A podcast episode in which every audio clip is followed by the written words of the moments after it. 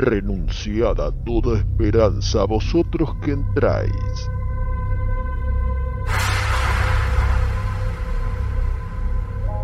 Estáis por cruzar el estigia que separa la realidad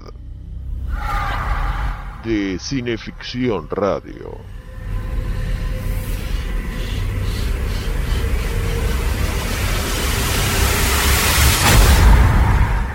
Programa radial de cineficción, revista para aficionados en serio al cine fantástico. Cineficción Radio, conducción y textos Darío Labia.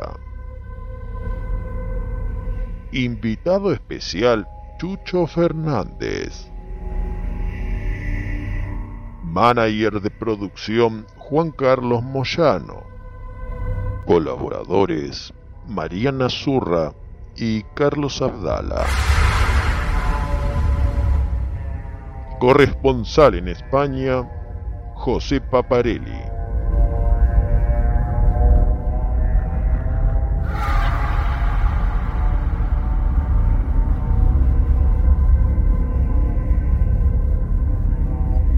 Desfalleciendo casi por aquella visión, sin saber ya si me hallaba en un sitio tranquilo o en el valle del juicio final, fui presa del terror y apenas pude contener el llanto.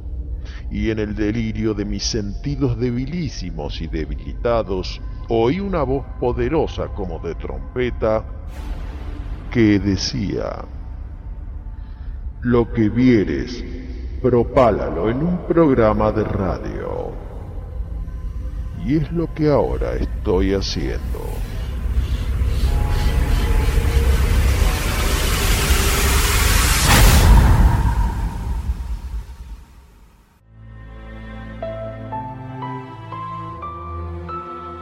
Se atribuye a Sir Arthur Conan Doyle la reglamentación del detective de ficción que debía proyectar una especie de ajedrez intelectual para atrapar no solo a los criminales, sino a los lectores. Dice Giuseppe Petronio en La literatura policial hoy, ensayo incluido en el volumen Los héroes difíciles, literatura policial en Argentina y en Italia, editado por Corregidor en 1991. El lector no tenía que interesarse por el aspecto humano de los personajes, debía ser presa del doble desafío entre el asesino y el detective, entre el novelista que oculta con arte sus enredos y el lector que posee todos los elementos del caso para poder solucionarlo él mismo. Esto cambiaría en los años 30 del siglo pasado, bifurcándose en dos modelos nuevos, el californiano surgido de la escuela Hard Boiled, a la manera de Dashiell Hammett o Raymond Chandler, y el modelo francés, a la manera de Georges Simenon. Estos nuevos modelos agregaron grela, barro, mugre. Ahora los personajes que matan serían como los de la vida real y también quienes los investigan. De esta manera el policial dejará de ser un mero juego intelectual para asumir categoría de estudio realista, no ajeno al espejo y a la crítica social dice Rodolfo Walsh. Personalmente creo que de los elementos que hacen al relato policial, el literario y el detectivesco, el más importante es el primero. Es más grave alejarse de la literatura que de la mecánica del juego. Lo policial es adjetivo, mientras que el cuento, la literatura, es lo sustantivo. Walsh tendría oportunidad él mismo de ponerlo en práctica, por ejemplo, en el clásico volumen Variaciones en Rojo, publicado allá en 1953 como parte de la serie Naranja, número 192 de la Biblioteca de Bolsillo de Hachette. Como podrán atestiguarlo, en un pasaje justamente del relato Variaciones en Rojo, interpretado por nuestro colega de pesquisas, Chucho Fernández.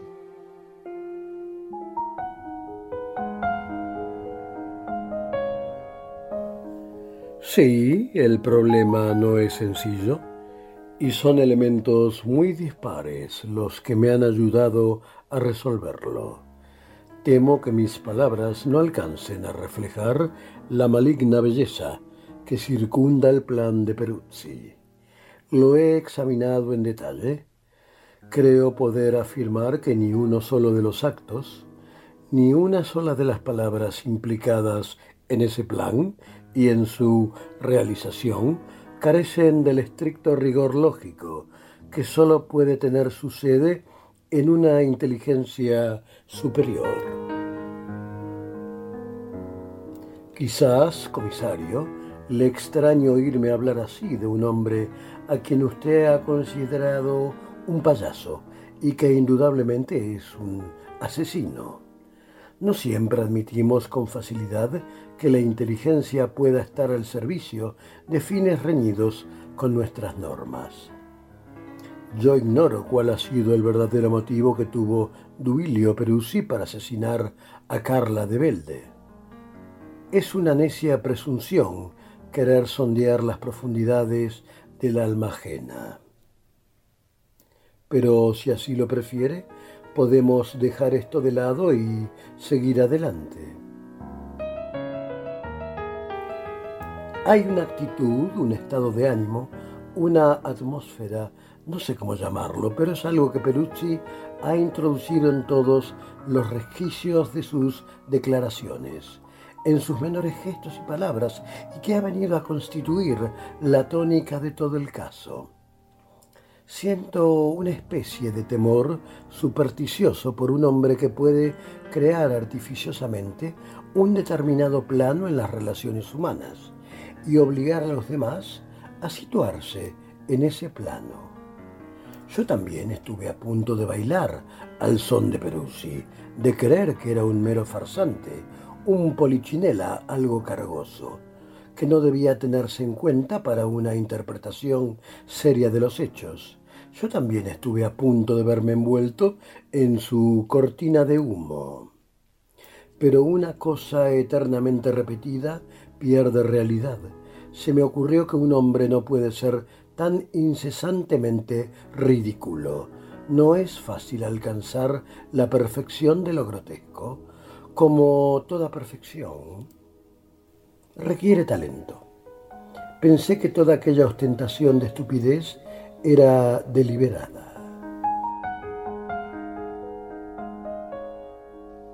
Vaya,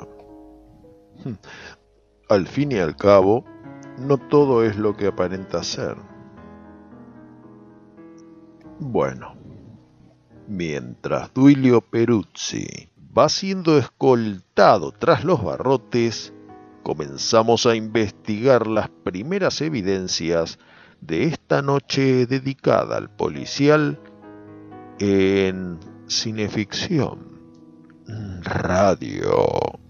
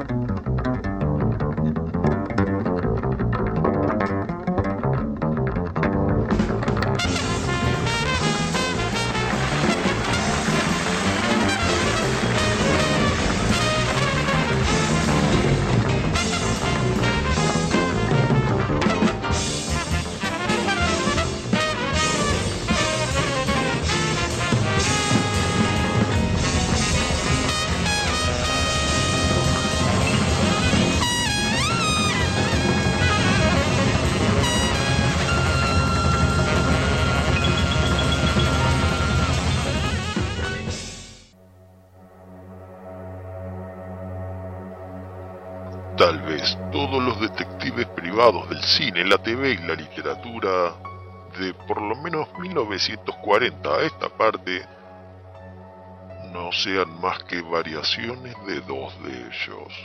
Y esos dos tal vez sean uno solo. Los dos son Sam Spade, nacido de la pluma de Dashiell Hammett, y Philip Marlowe, creado por Raymond Chandler. Y son uno porque hay un actor que los interpretó a ambos. Y para bien o para mal les dio una cara para siempre.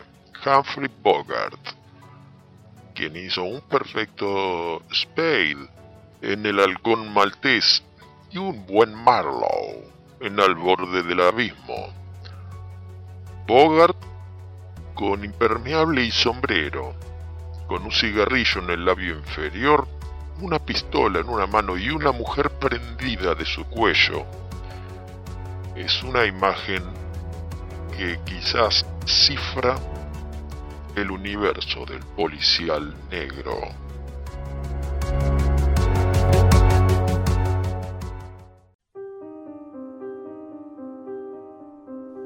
Spade se rezagó ligeramente. Cuando estaban a seis pasos de la puerta de Goodman, Spade se hallaba ya como un paso detrás del muchacho. En ese momento, se inclinó hacia un lado súbitamente y agarró por detrás los dos brazos del chico un poco por debajo de los codos. Le forzó a extender los brazos hacia adelante de tal manera que las manos, embutidas en los bolsillos del abrigo, levantaron este. El muchacho se debatió y retorció, pero sujeto como estaba por las manos de Spade, nada pudo hacer. Cosió con furia, mas sus pies pasaron por entre las piernas abiertas de Spade.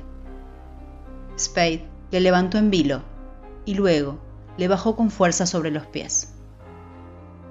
El impacto hizo poco ruido sobre la gruesa alfombra.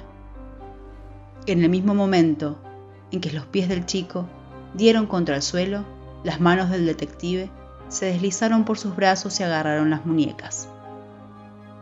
El chico, apretando los dientes, seguía tratando de soltarse de las manos que le sujetaban, pero no pudo lograrlo, ni tampoco evitar que las manazas de Spade se apoderaran de las suyas.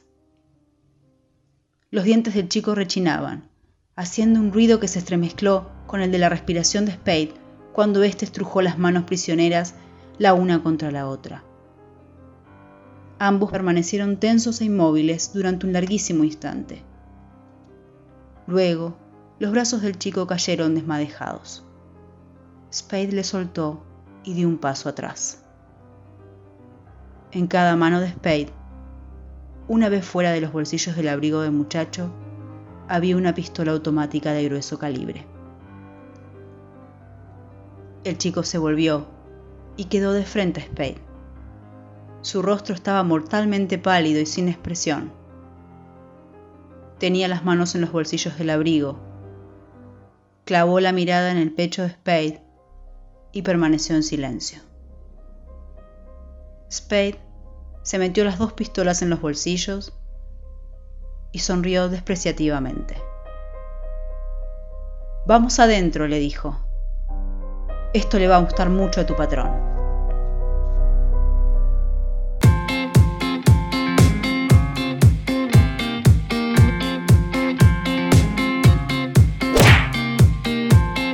Estación Baires TV, la televisión hecha en casa. Desde la ciudad autónoma de Buenos Aires, en transmisión, Estación Baires. Televisión online para todo el mundo. Camauer Rental. Estudio y fotografía. Proveedor de técnica y elementos de última generación para el sector audiovisual. Avenida Niceto Vega 5617, Palermo, Hollywood. Camauer Rental. Contáctenos en info.camauer.com.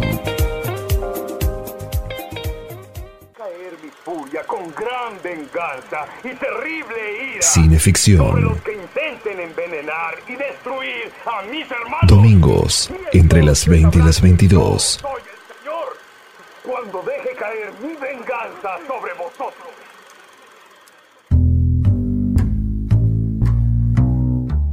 Estás escuchando Cineficción Radio, acto segundo por Estación Baires y el Cinefanía YouTube Channel, ya para sus 2.200 suscriptores a lo largo y a lo ancho del orbe. Hoy, para variar un poco, tenemos un programa flojito de contenidos, así que vamos con calma, tranquilitos y por las piedras. Saludamos a Seba de Caro, que hace un par de meses entrevistó al aire a nuestro adláter Christian Balini Lawson, permitiendo que el mundo de la literatura pulp asomara a los medios masivos. Saludos a Alexis Puig, a quien mandamos nuestro más cálido enhorabuena por el anuncio de su próximo libro que estará ilustrado por nuestro compañero de trincheras, el incansable Pablito Canadé. Saludos a Fede Bimeyer y Albricias por el desafío radial que inició ayer, el laboratorio de Dexter, todos los sábados por la mañana en el éter de Radio Berlín, FM 107.9. Saludos a Mario Marquich, que también inicia nuevo camino, junto al sabueso del policial Canaletti, repasando casos memorables en Historias para no dormir, sábados 22 horas por TN. Saludos a Hernán Moyano, que este martes tengo una cita en el aire contigo en el Pacto Copérnico.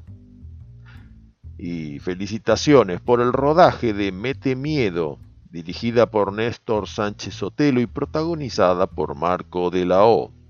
Y bueno, last but not least, saludos a Marcelo Pocavida que también inicia recorrido con la Guía del Mal de Buenos Aires. Felicitaciones al camarada Chucho Fernández por la conclusión del rodaje de La forma del bosque de Gonzalo Mellid y Abismo de Matías Rispó. Así que doble enhorabuena, amigo.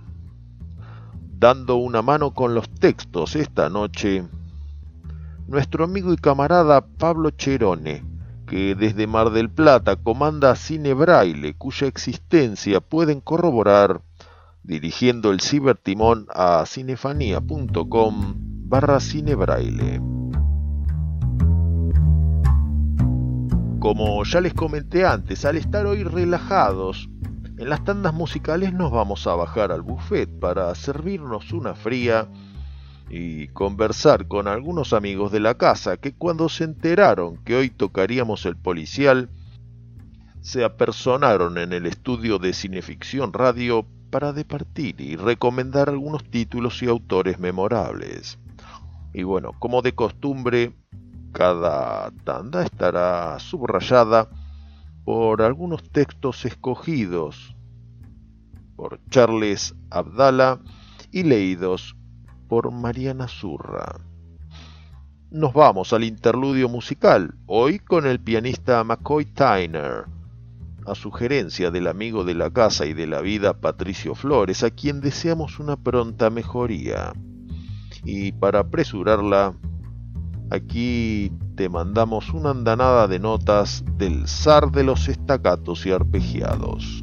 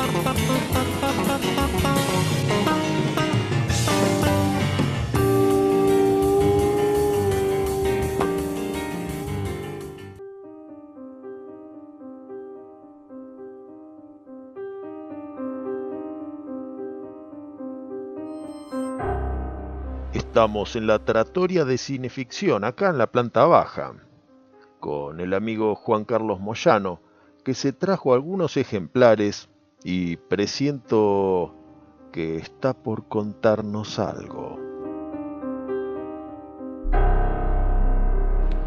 Mi mamá era una gran lectora y muy asidua al policial y a las colecciones de bolsilibros, ¿no? aquellas grandes tiradas de ejemplares a bajo costo estaban al alcance de la mayoría. Me acuerdo que vivíamos en una casa relativamente chica y la biblioteca de mi mamá hubo que trasladarla a la casa de mi abuela. Y ahí pasaba a formar parte de, podríamos decir, una biblioteca familiar, porque ahí estaban los libros de mis tíos, de mis primos, que eran mayores que yo. Principios, estamos hablando de principios de los años 80, yo un adolescente. Eh, fue ahí donde descubro un libro de tapa naranja, pero que no era de la colección Serie Naranja de Hachette, sino que de la biblioteca de bolsillo, colección novelas policiales. El libro era Si morir antes de despertarme, de William Irish, seudónimo de Cornel Walrich. La verdad que realmente la novela me atrapó. No me daba tiempo a terminar de leerla en las visitas a la casa de mi abuela porque íbamos los días sábados. Entonces tenía que dejarlo por la mitad y esperar hasta el fin de semana siguiente, porque teníamos prohibido llevarnos los libros. Recuerdo haber estado toda la semana pensando, eh, principalmente a la noche antes de dormirme, me sentía, me sentía en el cuerpo de Tommy, su protagonista, ¿no? que trataba de, cumplirle aquella promesa que le había hecho a Milly de, no contar nada del hombre que le daba los, los caramelos, los chupetines, ni, ni de la casa del bosque. Era una historia que realmente, al menos leerla en esa, a esa edad, era perturbadora y me tenía muy preocupado esperando el final de la historia seguramente influenciado por la edad que tenía yo por aquel entonces y, prácticamente la misma que el protagonista. Hoy, más de 30 años después, me doy cuenta que seguramente eso era muy, muy influyente para mí. Esa fue realmente la novela que me marcó, la que más recuerdo y la que me introdujo en el género. Igual más allá de, esta, teníamos también de Hachette ejemplares de, ahora sí, la serie naranja propiamente dicha. Varios de ellos los, los recuperé con el tiempo. Se me viene a la memoria Títulos como Cita en la morgue, Elija usted su víctima, Los dedos acusadores. Otras colecciones que recuerdo de aquella biblioteca familiar eran varias de Malinka Editores, como la colección Débora, con títulos como Con la soga al cuello de Saint Moore, Nunca digas no, eh, también la colección Cobalto, ¿no? con Uno contra todos, Una bala entre los ojos, Muy jóvenes para morir de Jonathan Cray. También de Malinka Editores la colección Nueva Linterna. Ahora mueres tú, que también era de fines de los 50. Y años antes, la editorial, creo que fue la editorial Zigzag de Chile, había lanzado una colección de novelas policiales llamada Linterna. Bueno, dos o tres años después, Malinka Editores lanza Nueva Linterna.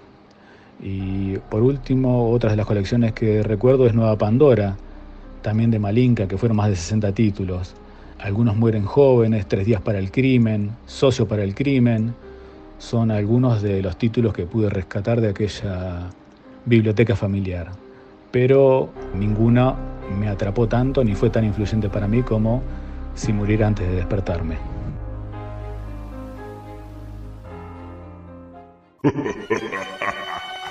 Cine Ficción Radio. Espeluznantes historias de terror.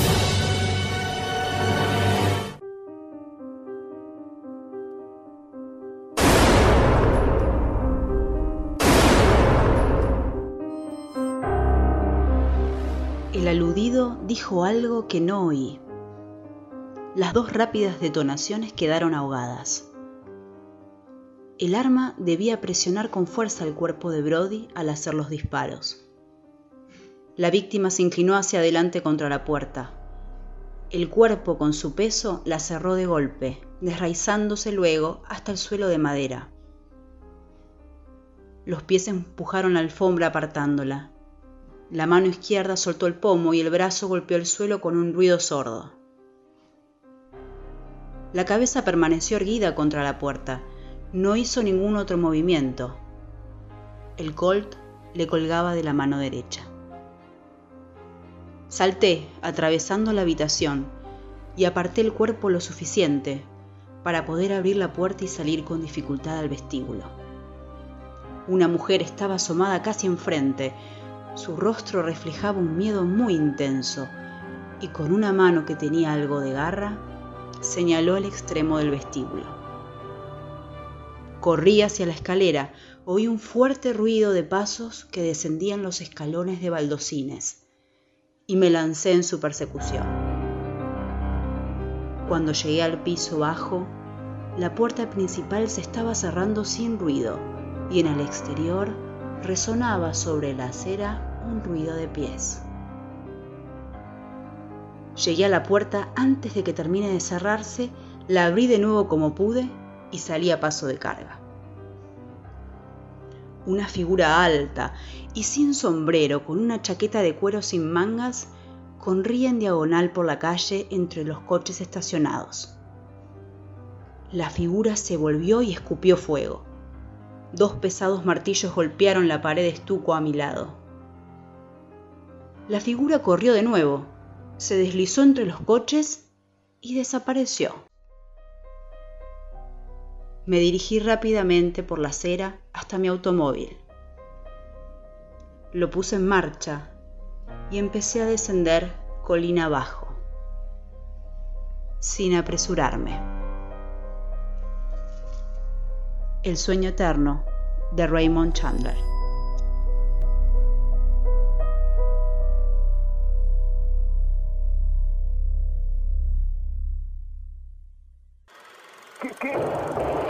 No se deje intimidar por el cine y los matones de Marcelius Wallace.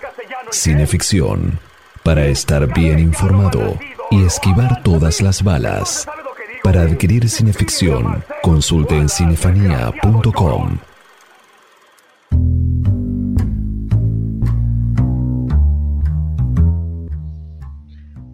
Suena Cineficción Radio Acto Tercero por Estación Baires y el canal de Cinefanía en YouTube.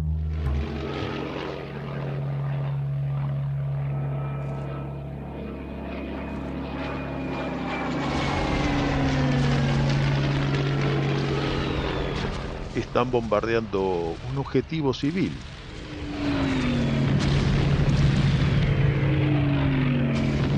Guernica, Pero ¿cómo se vincula este episodio luctuoso de la Guerra Civil Española con el género policial?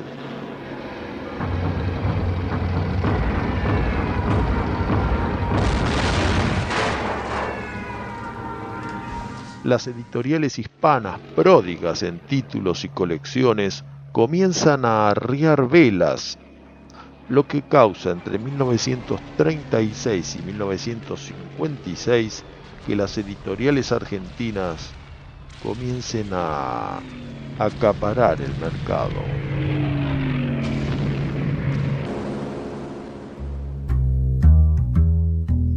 En la década del 30, la editorial Thor lanza la colección Misterio, en la que aparecen los nombres de Van Dyne, el sempiterno Conan Doyle, Gaston Legoux, Maurice Leblanc y especialmente Edgar Wallace con el personaje de Mr. Reader. Pero la mayoría de estos títulos serán escritos no por Wallace, sino por un tal John Traven, seudónimo que, según la investigación padre llevada a cabo por nuestro camarada Carlos Alguelt, que publicara en el libro John Traven el Misterioso, se trató ni más ni menos que de un seudónimo del elusivo Julián J. Bernat, tal vez el mayor y más ignorado pulp writer de la Argentina.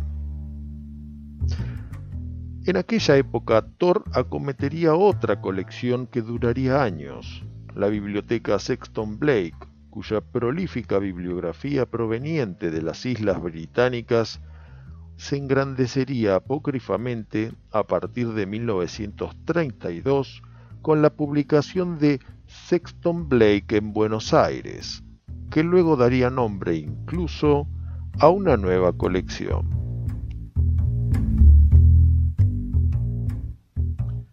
Antes del fin de la década se inauguraría la Biblioteca Oro, que en España publicaba Editorial Molino y que migró a nuestro país a raíz de la tragedia de la guerra, permitiéndonos acceder a Earl Stanley Garner, el creador de Perry Mason, Earl Der Biggers, creador de Charlie Chan, Rex Stout, autor de Nero Wolf, Dorothy Sayers, Sax Romer, Anthony Berkeley, Rufus King. Uf, siguen las firmas. La década del 40 trae aparejadas nuevas colecciones. La biblioteca de bolsillo de Hachette, de la que en 1941 se cinde la serie naranja, específicamente dedicada al policial, con las plumas de Dashiell Hammett, William Irish, Cornell Goulrich, Geoffrey Holmes, Ellery Quinn, Carter Dixon, Stanislas André Stiman, y muchos más.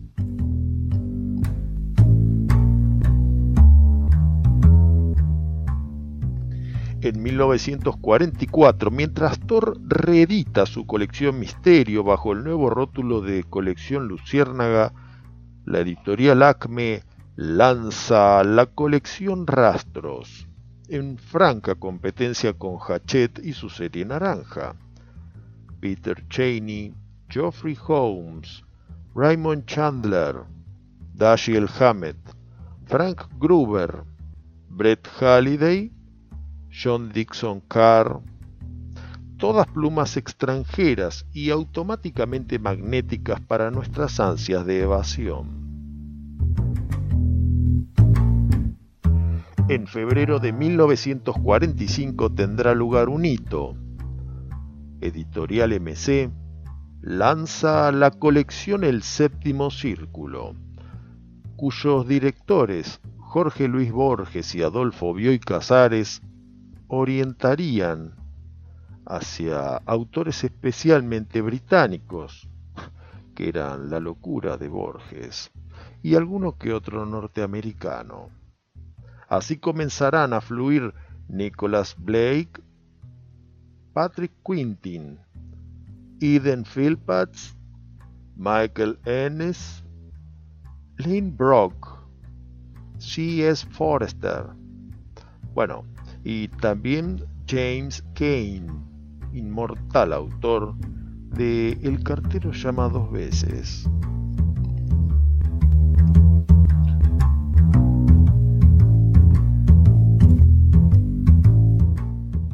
Vaya, pero el séptimo círculo tiene algo que las anteriores colecciones no.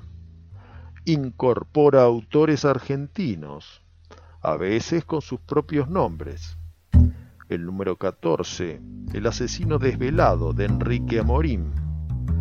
Número 31, Los que aman odian de Bioy Casares y Silvina Ocampo. Número 48, el estruendo de las rosas de Manuel Peirú. Número 123.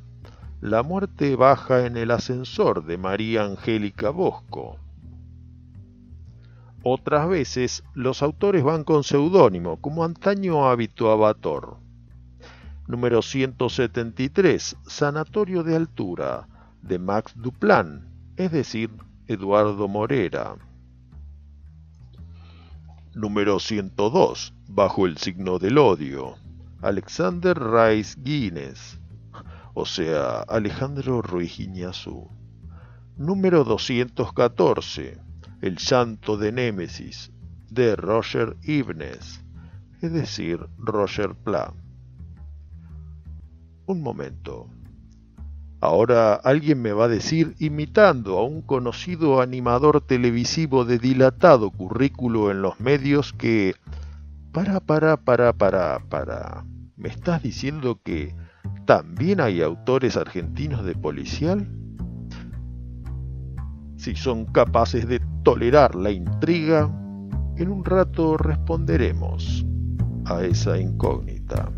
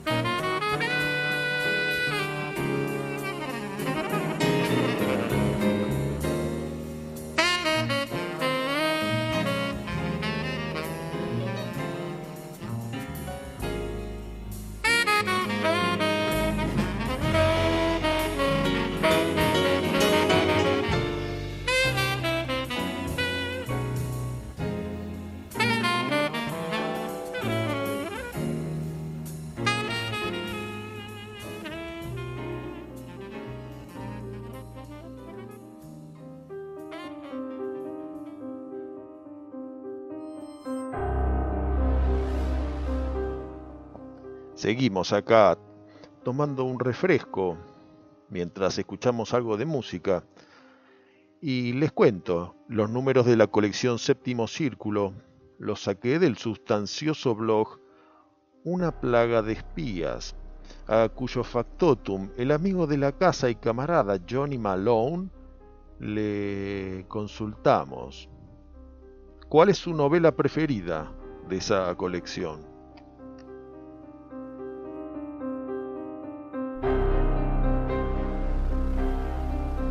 Bueno, el séptimo círculo, o sea, en realidad leí muy poco.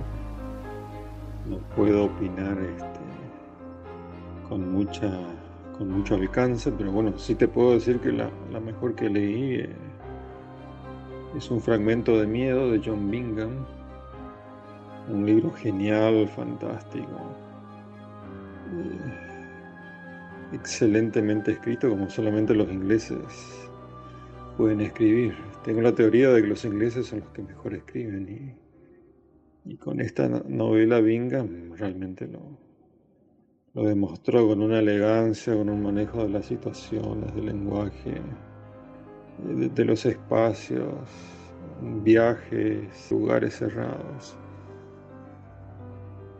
Chapó, realmente chapó. Se hizo una película en 1970, creo este, que actuó David Hemmings, muy buena, muy este, nihilista, muy pesimista, prácticamente una película que inició, o una de las que inició, porque bueno, hubo varias en esa época, en ese año, el nihilismo de los 70, en, el cine por lo menos. Eh, la película termina de una forma desesperante con una desconfianza en la realidad total, ¿no? No podías confiar en nada.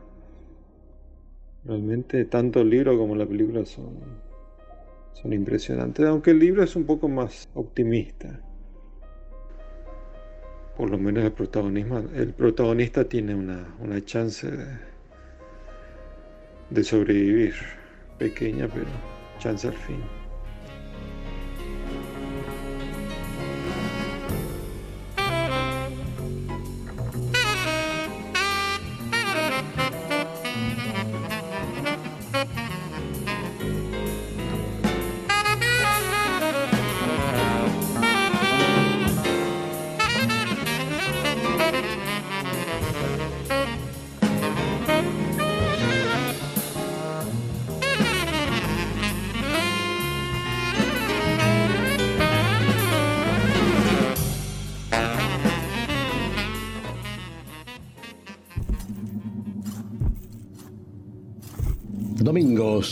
20 horas.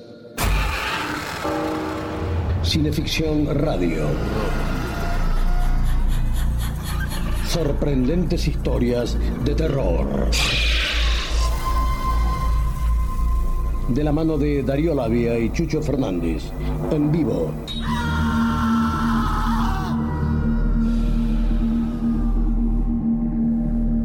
Para todo el planeta. Buenos Aires. Argentina.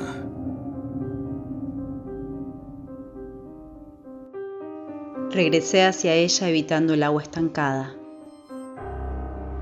Cuando me hallaba a unos tres metros, al borde del sumidero, me mostró todos sus afilados dientecillos. Sacó la pistola y empezó a emitir un sonido silbante. Me detuve en seco, con el agua del sumidero estancada y maloliente a la espalda. Quédate ahí, hijo de perra, me conmino. El revólver me apuntaba al pecho.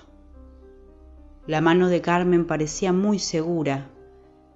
El sonido que emitía su boca se hizo más silbante y su rostro volvió a tener un aspecto de calavera, avejentada, deteriorada, transformada en animal y en un animal muy poco agradable.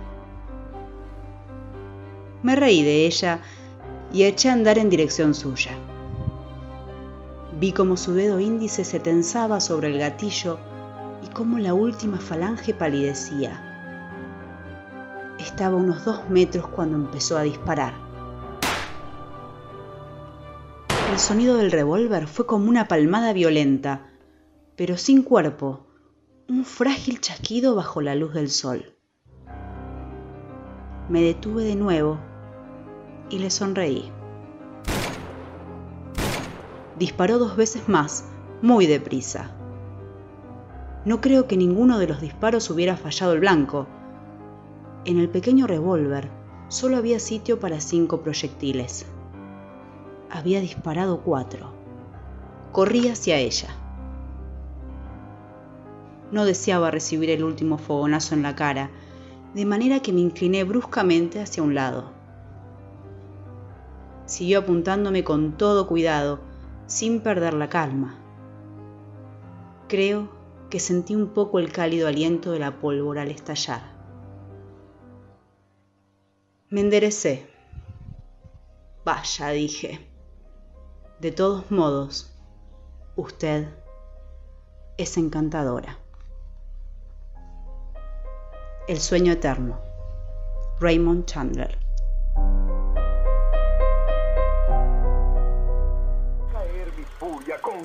Venganza y terrible ira Cineficción. sobre los que intenten envenenar y destruir a mis hermanos. Domingos, entre las 20 y las 22. Soy el Señor cuando deje caer mi venganza sobre vosotros.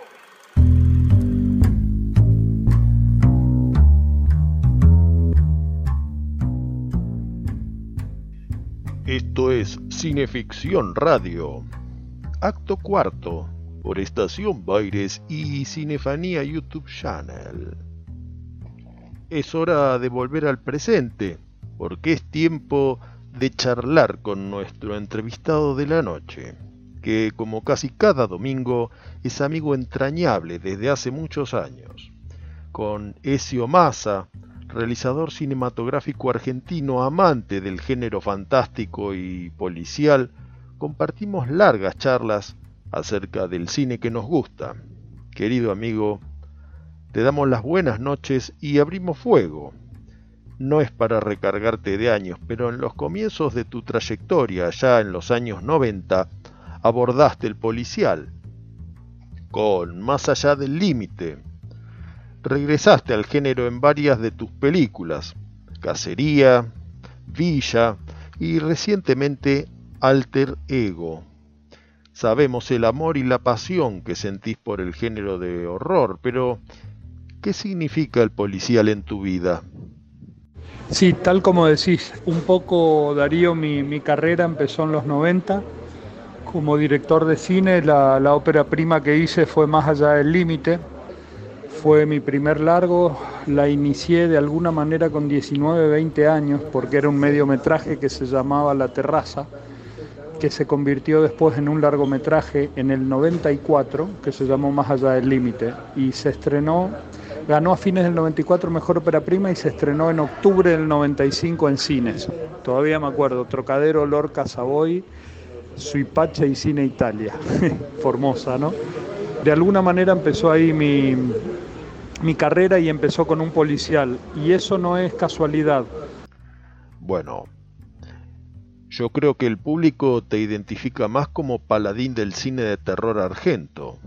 Siempre amé el terror, pero el policial es un género que visité bastante junto con el western, porque eran dos géneros que me conectaban a mi viejo, y era la posibilidad que tenía de poder sentar a Ezio José, que es mi padre, a ver una película conmigo. De mi padre heredé un poquito el gusto de, o sea, me, leí muchos libros de, de espionaje, Robert Ludlum, Len Dayton, John Le eh, uff, el que se te ocurra, hasta, hasta Tom Clancy que después me quemó la cabeza, ¿no? Y creo que muchas de estas cosas yo las hacía para acercarme a mi padre, porque mi, mi vocación con el cine arrancó, y no es un ejemplo de esto siendo padre yo ahora, rateándome del turno tarde del colegio de la escuela número 2 Sarmiento para irme al cine Italia en Formosa, fingiendo un ataque de asma y para no complicarse con el gordito me, hacían llamar a, la niñera que iba a sexto grado, yo me escapaba de ahí, me iba al cine, salía a las 5, que era cuando ella salía también de la escuela y era el crimen perfecto, porque nadie se enteraba que no estuve en la escuela. Y así fui conociendo el Cine Italia, así lo conocía Juancho, operador de, cámara del, del, Cine Italia, el, el, operador del proyectorista. Y Juancho es un amigo que tengo hasta el día de hoy. Él me proyectó más allá del límite y me conoce desde los cinco años de edad. O sea que yo por las mías ya me iba al cine, me arreglaba, no pagaba entrada, me ingeniaba. Y de alguna manera ya el cine era parte mía. Con mi vieja siempre, según ella, a los tres años le dije que iba a fabricar películas. O sea que no, acá no hubo epifanía ni nada, fue más bien un estado de enfermedad que bueno, hizo metástasis con el tiempo. Eso se llama tener las cosas claras desde precoz edad. El tema es que con mi viejo siempre como que toda mi vida traté de buscar la manera de comunicarme porque debemos tener muchas cosas parecidas pero somos muy distintos. Es muy diferente a la relación con mi hijo que somos un calquito los dos. Y el acercarme a él tenía que ver con el eterno amor que mi viejo le tenía a los westerns. Y, yo amaba el cine completo, entonces, bueno, ver un western me, posibilitaba verlo con mi viejo, entonces compartíamos ese amor en común y, también del policial. Y el policial con el que de alguna manera arranqué, y vos lo supiste ver muy bien cuando hiciste la, review, la crítica de cacería en su momento, tenía que ver con el policial francés de los 80, ¿no?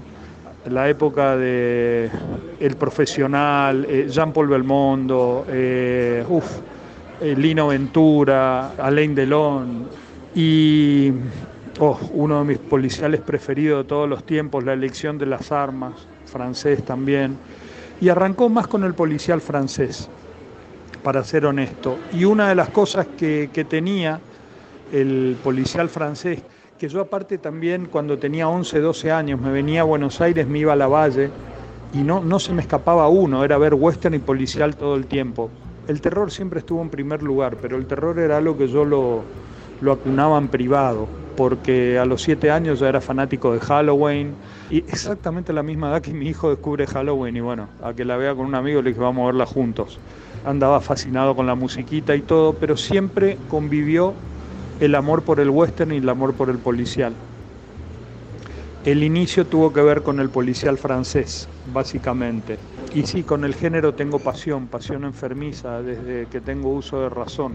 Y sé que no es natural porque no es que, nuevamente, que algo se me manifestó y me mostró el camino, sino que de golpe me di cuenta que ya estaba dentro de ese camino y no sé, será una, una especie de, síndrome de Estocolmo que tengo con, mi, con esta profesión y con el cine.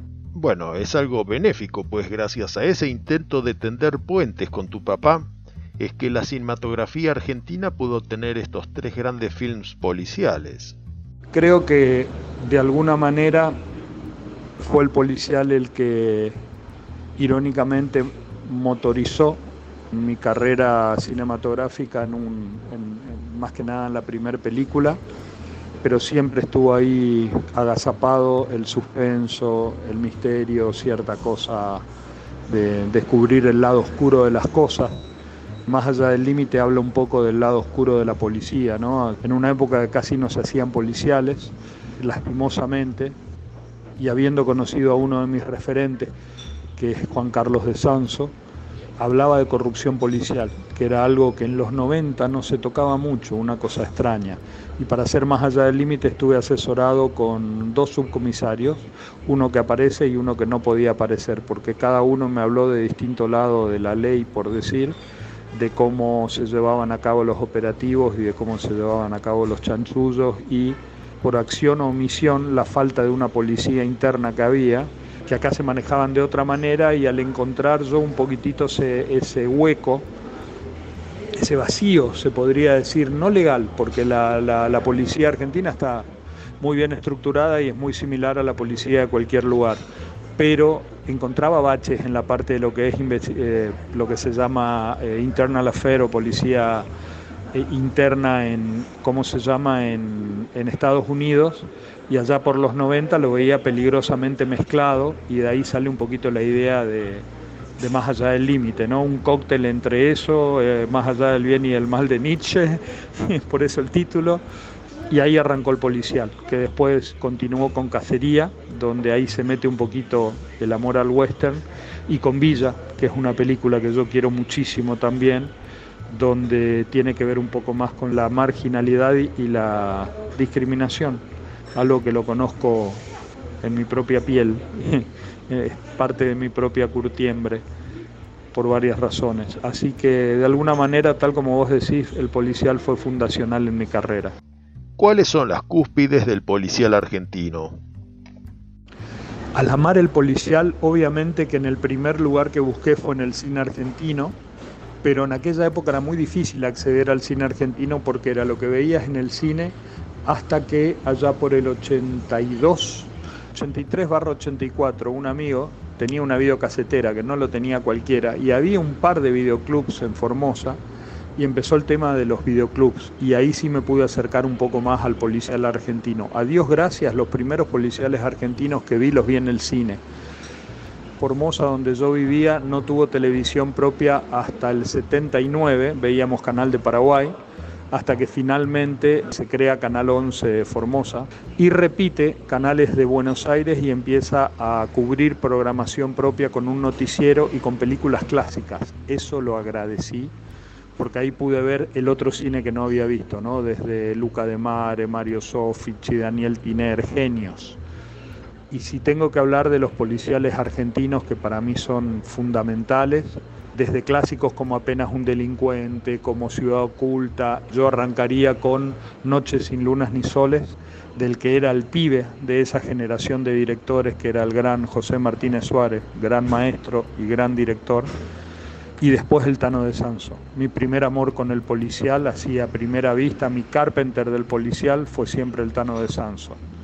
Dicho sea de paso, a Carpenter también lo empecé con un policial. Sí, y de ahí nuestras largas charlas acerca de las perspectivas psicológicas del personaje de Napoleón Wilson. Eh, Asalto al Precinto 3 es uno de los mejores policiales que vi en mi vida, porque mezclaba estos dos amores, un western y un policial. Es el álamo a la parte violenta de Los Ángeles. El Tano de Sanso, retomando esa línea que te había dicho, lo descubro viendo en el cine argentino, frente a la Plaza San Martín en Formosa, El Desquite. Una gran película, una peli que adoro. Después sigue en retirada. Al día de hoy la considero una joya. Daniel de la Vega, que es un colega, referente y hermano mío, a quien respeto, admiro y quiero mucho, porque es de los hermanos que uno elige en la vida, es eh, Inica Loretti. Eh, creo que los tres somos fanáticos empedernidos de En Retirada y Daniel incluso está cerca o estuvo por hacerlo, no sé si lo va a hacer, va a producir probablemente o estaba viendo de producir una película de Desanso y en su última película lo pudo tener a Rani, Lo que nadie sabe es que antes de eso me mandó una foto donde le pidió a Rani que le autografíe, copia que tenía de En Retirada. En Retirada es mi película preferida del Tano de Sanso y para mí fue iniciática la trilogía de El Desquite, En Retirada y, el de, y La Búsqueda, que lo considero una trilogía. A esta trilogía hoy en día se suma Más allá del límite como policial de culto que, según sé, la has hecho restaurar con calidad HD que al que la ve se le caen las medias. Si bien la filmaste en 16 milímetros, luego la ampliaste a 35. A VH la había estrenado en formato VHS y nunca había pasado al DVD. Una cosa que puede interesar, en las escenas del tiroteo en la terraza, cuando sube Emilio Oranza por arriba y va el oso por el costado, si miran al costado del oso, que se ven los edificios y todo, están los, en donde es ahora Puerto Madero, eso se firmó arriba del diario Crónica, están las luces de lo que era América 92. Ahí se nota que la película fue un mediometraje que se filmó en el 92 y que se convirtió en largo en el 94. O sea que de alguna manera yo empecé, mi primer largo a los 19 años y lo terminé a los 20. Eso fue algo que lo hablé en su momento con Adri García Boleano, que él también arrancó su carrera a los 19 con habitaciones para turistas y con el Moya que está siempre al lado mío laburando en, la productora y que es un privilegio tenerlo cerca. Claro, nuestro común amigo Hernán Moyano. De alguna manera fue fundacional, considero fundacional eh, y, considero para cualquiera que le guste el policial eh, imprescindible ver las tres primeras películas del Tano de Sanso. El desquite, en retirada y la búsqueda, entendiendo cómo se hacía cine en esa época y el final de En Retirada hoy se pone al lado de cualquier película, de, cualquier país y sigue siendo una joya. Sin diálogos, 30 minutos de acción, música de jazz intensa, montaje alterno, suspenso, un placer. Después el policial fue evolucionando, fue actualizándose y hubieron joyitas que podría destacar como Un oso rojo, joyitas como, y muy divertida como de eh, Un oso rojo de, Caetano, eh, joyitas como Tiempo de Valientes de Dami Sifron, que de alguna manera es una declaración de amor a, cierto cine de, también de los 80, y de ahí hasta Marcelito Páez Cubel que hizo Baires y, y Rodrigo Grande que hizo Al final del túnel, que me parece una joya. El policial fue Nueve Reinas, más allá, se podría considerar un policial más allá de que, de que es una, más una trama de estafadores o tipo el golpe, ¿no? Parece algo más tipo mame, pero se respira ese ambiente. Pero creo que el policial un poquito va por ahí. Seguramente algo me debo estar olvidando. Fundacional considero las tres primeras películas de Sanso, a quien lo considero un referente y a quien tuve el privilegio de conocer. ¿Qué primicias se vienen de Malevo Films? Como primicia, primicia, lo que podría decir es que estoy a tres días. Eh, el jueves me encuentro con Matías Condito, también viejo amigo, viejo zorro y amigo nuestro, colega, que había sacado dos ediciones especiales muy buenas, dos ediciones muy, muy buenas de, de 2.11 días de los muertos y de 5 AM y un viejo sueño que teníamos y se dio irónicamente en esta coyuntura tan difícil y probablemente haya sido o, la última prepandemia edición que saca SBP o la primera pospandemia que está sacando SBP, que es una edición especial de Cacería y Villa.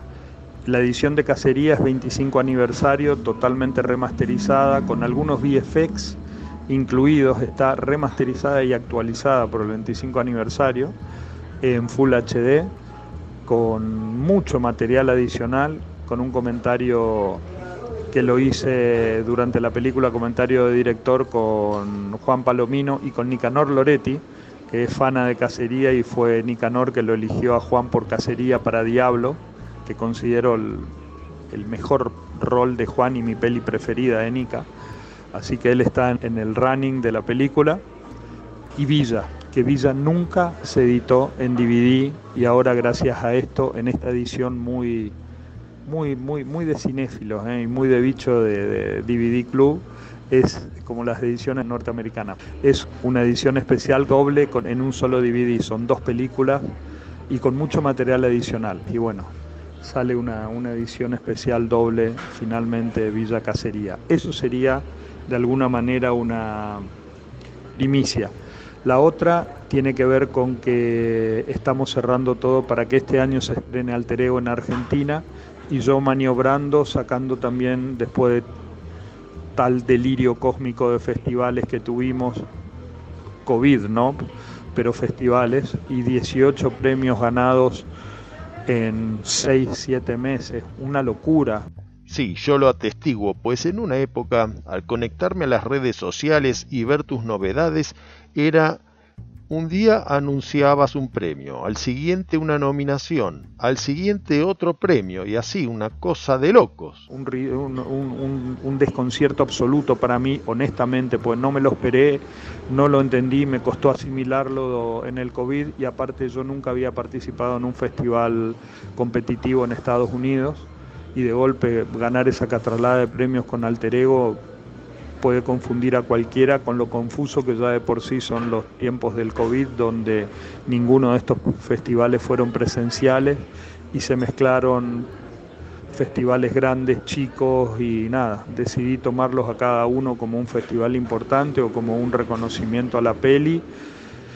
Alter Ego es una coproducción con Argentina, si bien es una película hablada en inglés, filmada en Estados Unidos, hay actores argentinos, la mayoría de los técnicos argentinos, toda la postproducción en Argentina y, otros roles principales en, Estados Unidos. Al ver la peli se va a entender un poquito porque hasta en la peli se habla en español también, aunque sea una película de habla inglesa.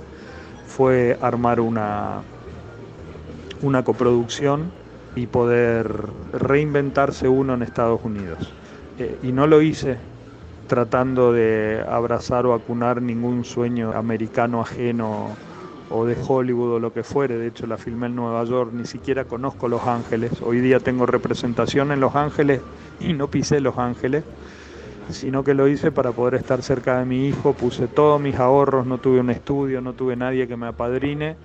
Y con el mismo espíritu que se hacen las películas en el Rojo Sangre o Independiente o como hacemos las películas, no jugamos a hacer la patriada con una inversión y poniendo todos mis ahorros de hacer esta primer película norteamericana pero con coproducción argentina. Y nada, con mi edad es una locura tener 25 años de carrera porque tengo más años filmando que no filmando y, y de largometrajes inclusive. Yo empecé mi carrera a los 18 años, pero bueno, el viaje continúa, el amor al género y un placer hacer esta nota. ¿Cómo definirías Alter Ego? ¿Es policial o fantástica?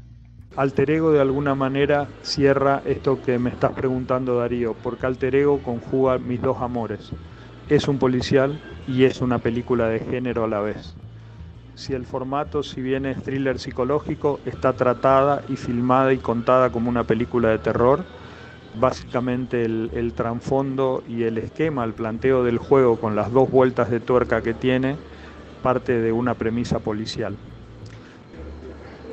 fueron dos ideas que se nos ocurrieron en su momento con Daniel. Una generó Punto Muerto, una peli que le produjo a Daniel, una joyita que dirigió Daniel, y, la otra Semillita germinó y se convirtió en Alter Ego, peli donde Daniel fue eh, director de segunda unidad, peli donde Marcelito Paez Cubels me, me ayudó mucho en el guion para poder tenerlo listo en inglés y que la editamos con Tetsuo Lumière y que básicamente que es mi coequiper y editor ya en cinco películas y, bueno, y una, una patriada que está buscando su destino en cuanto a la distribución, pero que en cuanto a la producción y al tema de reconocimiento internacional ya lo encontró. Alter Ego es la bigamia absoluta porque conjuga los dos amores, el policial y el terror. Aguante cinefanía.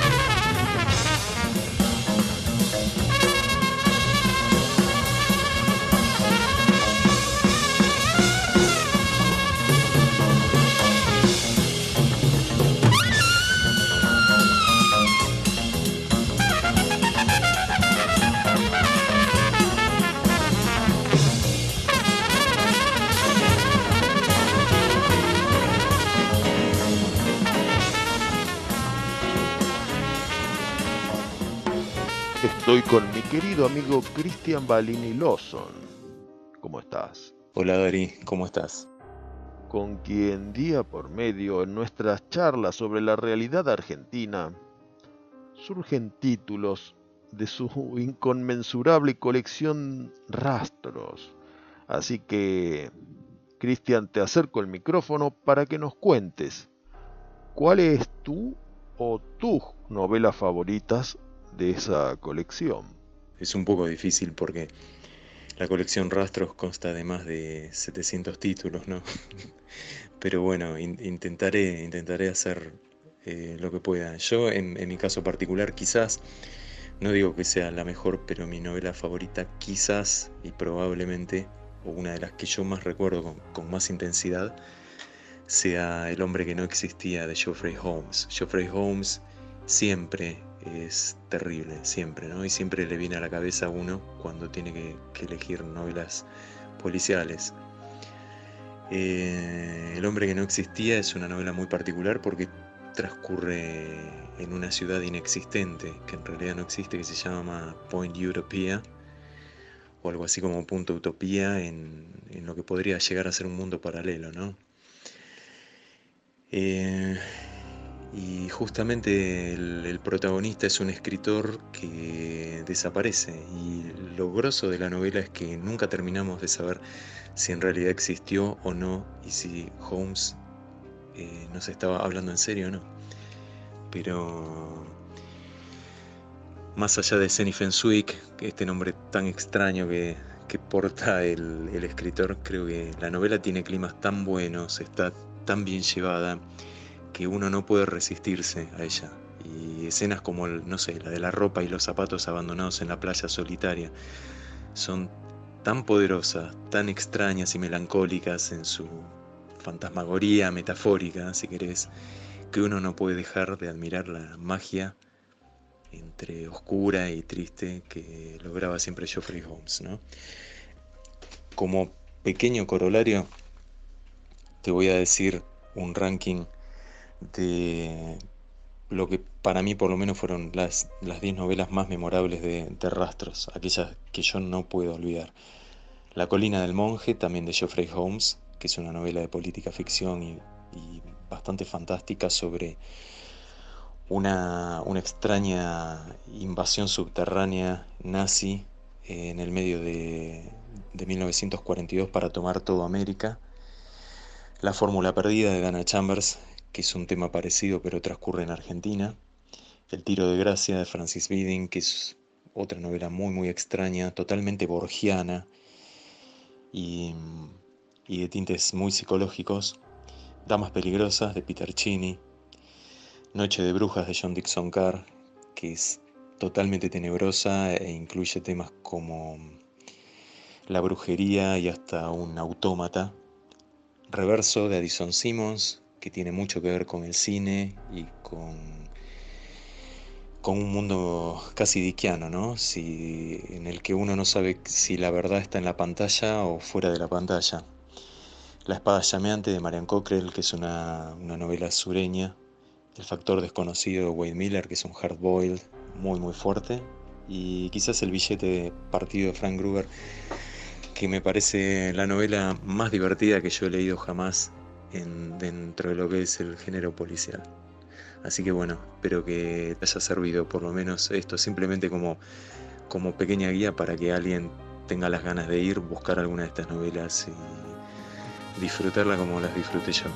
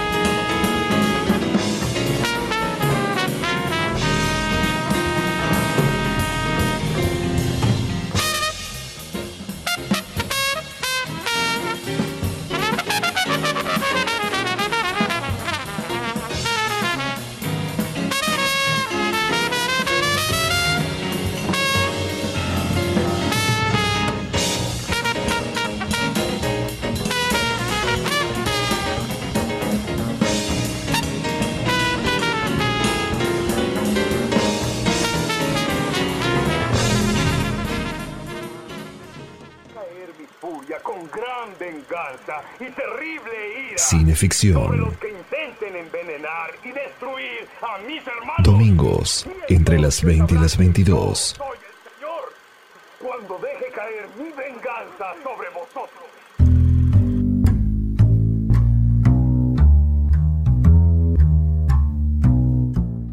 Bienvenidos a Cineficción Radio, quinto acto por Estación Baires y el canal de Cinefanía en YouTube. En el estudio preliminar de la antología Cuentos de Crimen y Misterio publicada en 1964 por Jorge Álvarez Editor, Juan Jacobo Bajarlía traza una ficha cronológica del policial según su propia definición, incompleta. Casi seis décadas más tarde y en virtud de la profunda investigación llevada a cabo por el amigo de la casa Román Cetón, podemos ir punteando aquel recorrido cronológico a través de nuestra literatura policial. Pero para eso es preciso que vayamos al siglo XIX.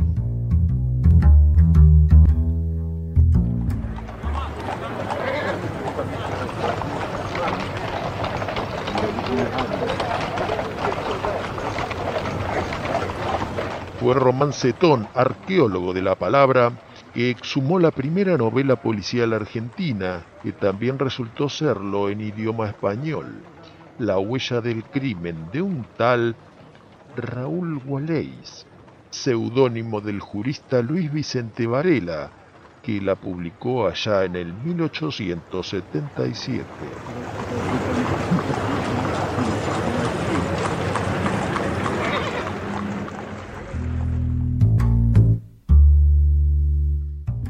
De ahí pasamos a 1884 con el primer relato policial argentino, El Candado de Oro, de Paul Grusac, futuro director de la Biblioteca Nacional. Luego vendrían La Casa Endiablada, La Bolsa de Huesos y Nelly, tres de Eduardo Ladislao Hollenberg publicados allá en 1896. Cruzamos ahora al siglo XX a 1904. En el volumen El crimen del otro, Horacio Quiroga incluye un relato policial, El triple robo de Belamore. Pero no todo está perdido. Hay que decir que Román Cetón recopiló este y algunos de los relatos anteriores en el volumen El Candado de Oro. 12 cuentos policiales argentinos, 1860-1910. Publicado por Adriana Hidalgo Editora.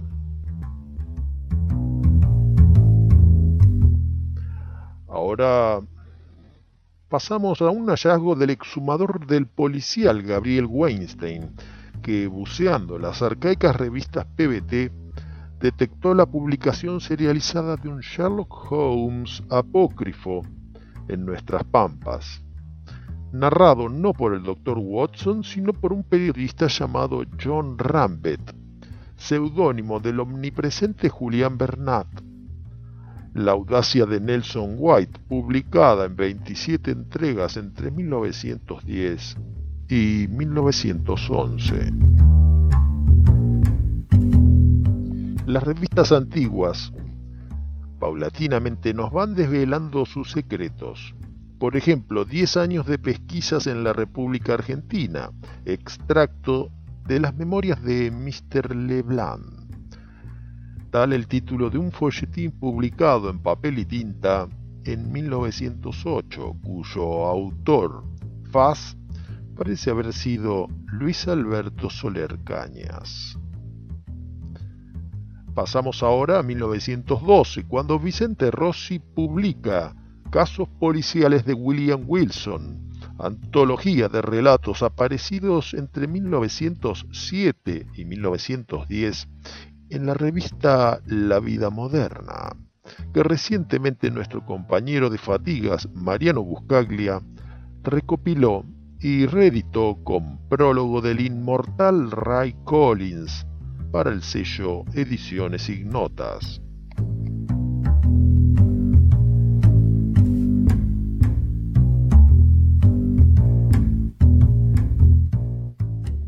Otra pausa nos hace caer en 1922 con la aparición de Los casos de Nelson Coleman, relatos policiales nuevamente de Julián Bernat, publicados en la olvidada revista Gran Guiñol. Luego otro salto y llegamos a 1932, con la publicación de la que por mucho tiempo se pensó era la primera novela argentina policial, El enigma de la calle Arcos, de un tal Sauli Lostal, seudónimo probable de un aficionado, Luis A. Stalo, serializada en el diario Crítica y luego publicada como volumen individual en 1933.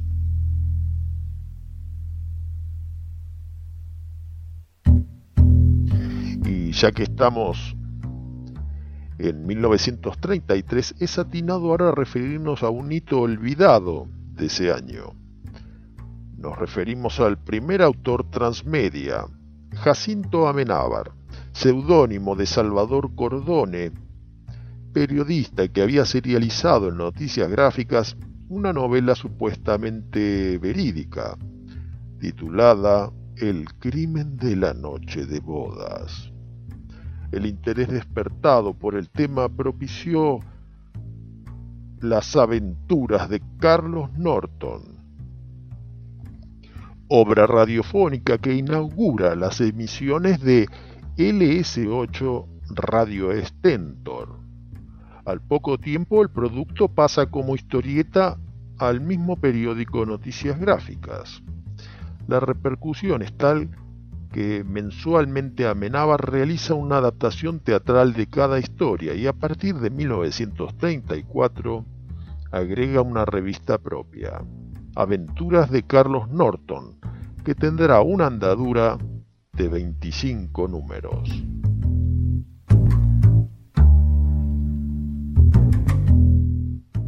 Siguen las nueve muertes del padre Metri, relatos de Jerónimo del Rey, seudónimo del padre Leonardo Castellani, jesuita, que aparecen en el diario La Prensa de 1934, pero recién se publicarán como libro en 1942.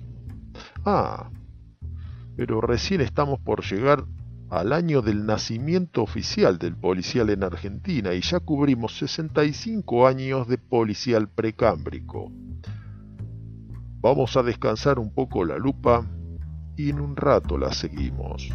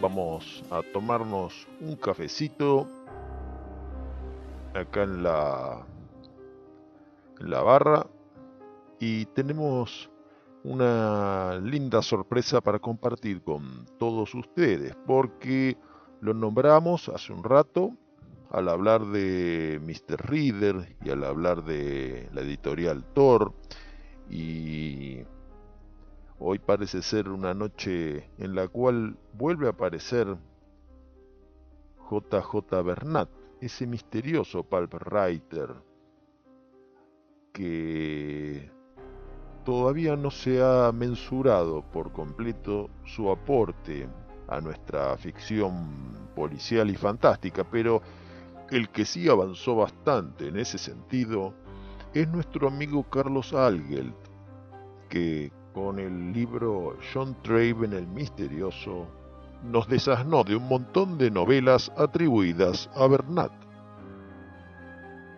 ¿Qué tal? Soy Carlos Algel. Yo de la editorial Thor lo que leía eran toda la serie de Mr. Reader, sobre todo la otra vez Mr. Reader. Sé que estaban los de Sexton Blake, los de La Sombra, los de los Cuatro Hombres Justos, pero en realidad eso no, no los leía así que mucho más lo puedo aportar, salvo que Bernat, el que publicaba con el seudónimo de John Traven, era un genio. Hasta algunos dicen que llegó a escribir policiales de Mr. Reader mejores que las originales de Edgar Wallace. Nada más.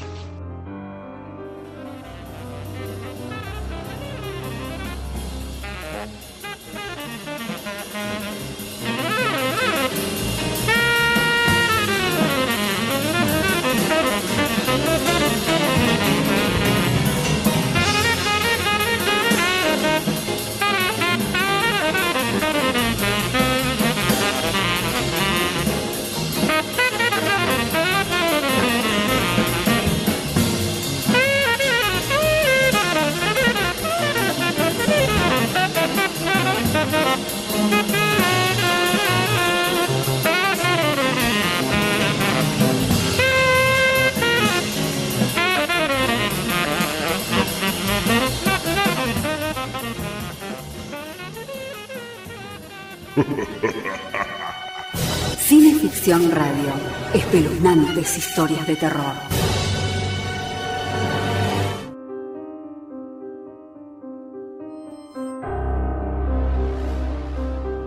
Lo decíamos como si fuera de veras. Eran las 10 de la noche y habíamos cerrado la fonda. El griego estaba en el cuarto de baño siendo su higiene habitual de los sábados por la noche. Yo debía llevar el agua caliente a mi habitación, preparar los utensilios para afeitarme y recordar de pronto que había dejado el coche afuera. Saldría y me quedaría junto al coche para tocar la bocina si se aproximaba alguien. Ella debía esperar hasta oírle chapotear en la bañera. Entonces entraría en el cuarto de baño en busca de una toalla y lo golpearía por la espalda con una cachiporra que yo le había preparado con una bolsita de azúcar llena de cojines de bolillas. Primeramente decidimos que fuese yo quien le aplicase el golpe, pero pensamos que él no le prestaría ninguna atención a Cora si entraba en el cuarto de baño, mientras que si lo hacía yo, con el pretexto de buscar mi navaja, podría salir de la bañera para ayudarme a buscarla o algo por el estilo. Una vez aplicado el golpe, ella le hundiría la cabeza bajo el agua, teniéndole así hasta que se ahogase. Después dejaría que el agua corriera un rato y saldría por la ventana que daba al techo del Porsche, bajando para reunirse conmigo por la escalera de mano que yo había arrimado al alero. Así me entregaría la cachiporra y yo entraría en la cocina. Yo volvería a poner los cojines de bolillas en un cajón, tiraría la bolsita de azúcar, subiría a mi habitación y empezaría a afeitarme. Ella esperaría que el agua empezase a filtrarse hasta la cocina y entonces me llamaría. Romperíamos la puerta, descubriríamos el cadáver e inmediatamente llamaríamos a un médico. Pensamos que el médico creería que Nick había resbalado en la bañera, desmayándose como consecuencia del golpe y muriendo después ahogado. La idea me la había proporcionado un artículo que acababa de leer en un diario, en el cual se comentaba que la mayor parte de los accidentes domésticos se producen en los baños. El cartero llama dos veces. James M. Kane.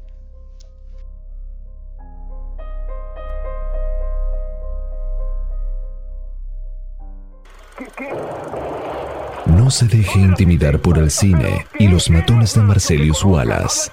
Cineficción, para estar bien informado y esquivar todas las balas. Para adquirir cineficción, consulte en cinefanía.com.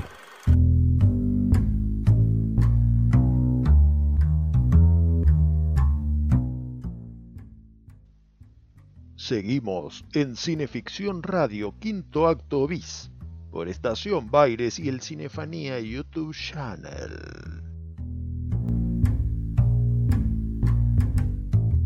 Estamos en los años 40 y con ellos la etapa más inquietante de la ficción policial argentina, cuando el público masivo, la gente común de los barrios, se vuelca al género con rabioso entusiasmo.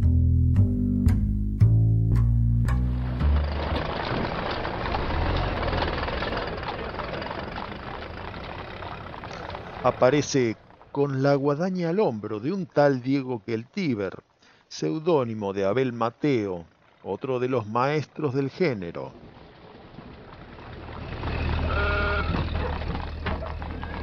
En 1942, la editorial de la revista Sur publica Seis problemas para don Isidro Parodi, de Honorio Bustos Domecq. Otro seudónimo, claro, pero de dos autores diferentes y a la vez parecidos, Jorge Luis Borges y Adolfo Bioy Casares.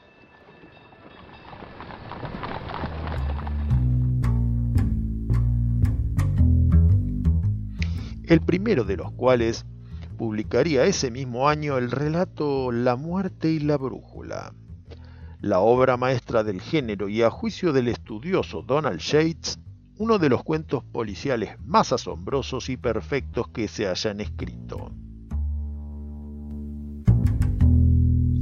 En el segundo lustro de los años 40, la colección Rastros imita a Séptimo Círculo y comienza a incluir autores argentinos. Lizardo Alonso, Luis de la Puente, Isaac Eisenberg, Wilfredo Talamona, Néstor Morales Loza, José Batiller, Ignacio Covarrubias, Elvesia Hirt y Emilio Petkov.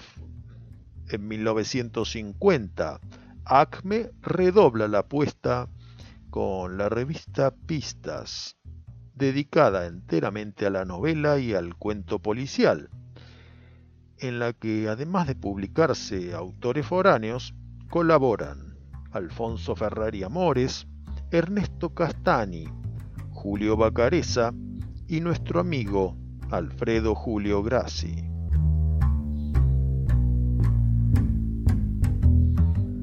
Para recuperar terreno perdido, Hachette contraataca con la colección Evasión, cuyas portadas geométricas de Páez Torres imitaban claramente las ilustraciones maestras de José Bonomi para la colección Séptimo Círculo.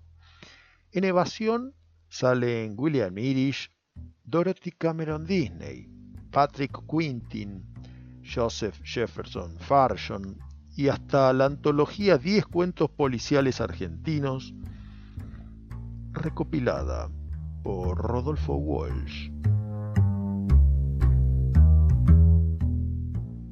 En una de las solapas leemos la justificación de la colección y presten atención al vínculo que teje entre fantasía y policial.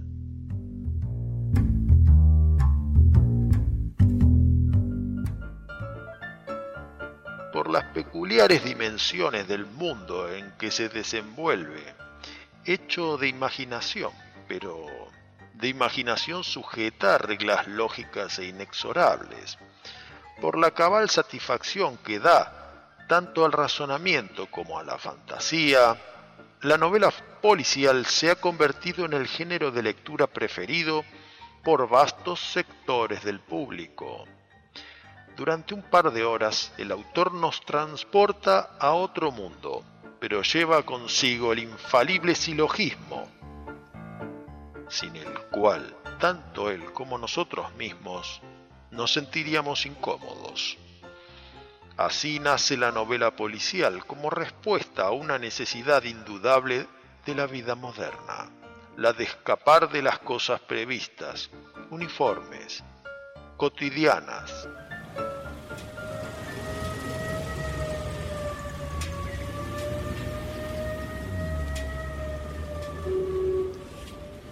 Vaya, pero se vienen nuevos tiempos.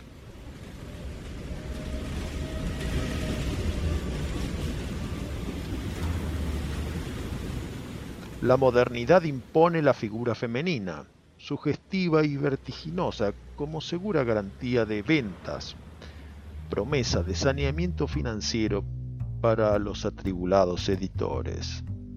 Así, la editorial Malinka introduce títulos con prosa explosiva, como la de los nuevos autores norteamericanos, encabezados por Mickey Spillane, lanzando varias colecciones de bolsillo.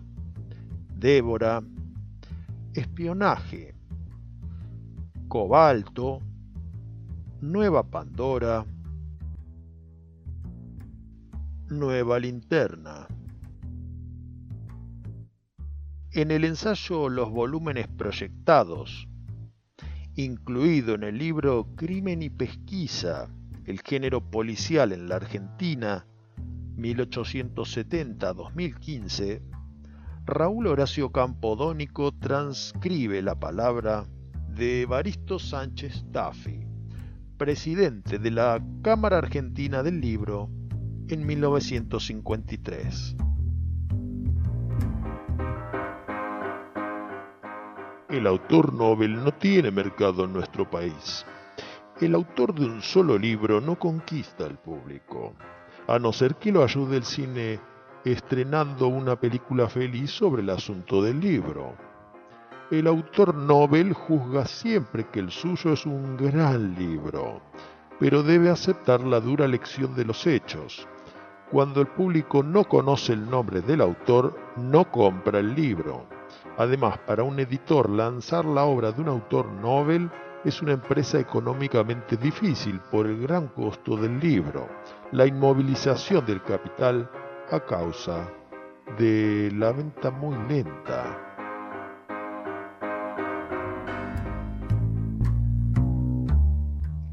Entonces, para dejar su impronta, el autor Nobel debe, como quien diría, hacer un hoyo en uno, ¿verdad?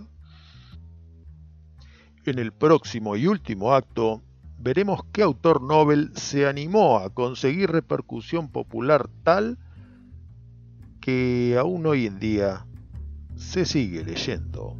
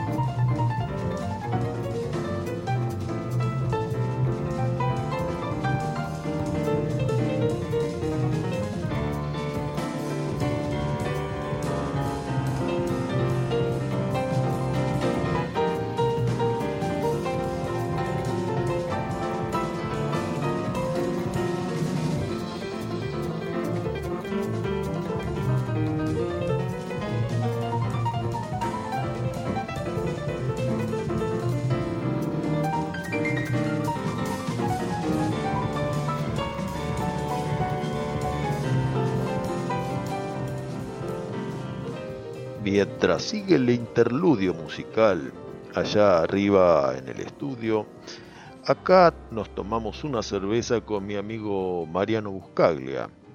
¿Cómo estás, querido? Hola, Darío, buenas noches. Tengo la obligación impostergable de preguntarte cuáles son tus tres novelas preferidas de la colección Rastros. Teniendo en cuenta que son casi 600 números, es muy difícil quedarse con, un solo número. Tampoco he leído tanto de la colección como para decirte, bueno, estos son los mejores.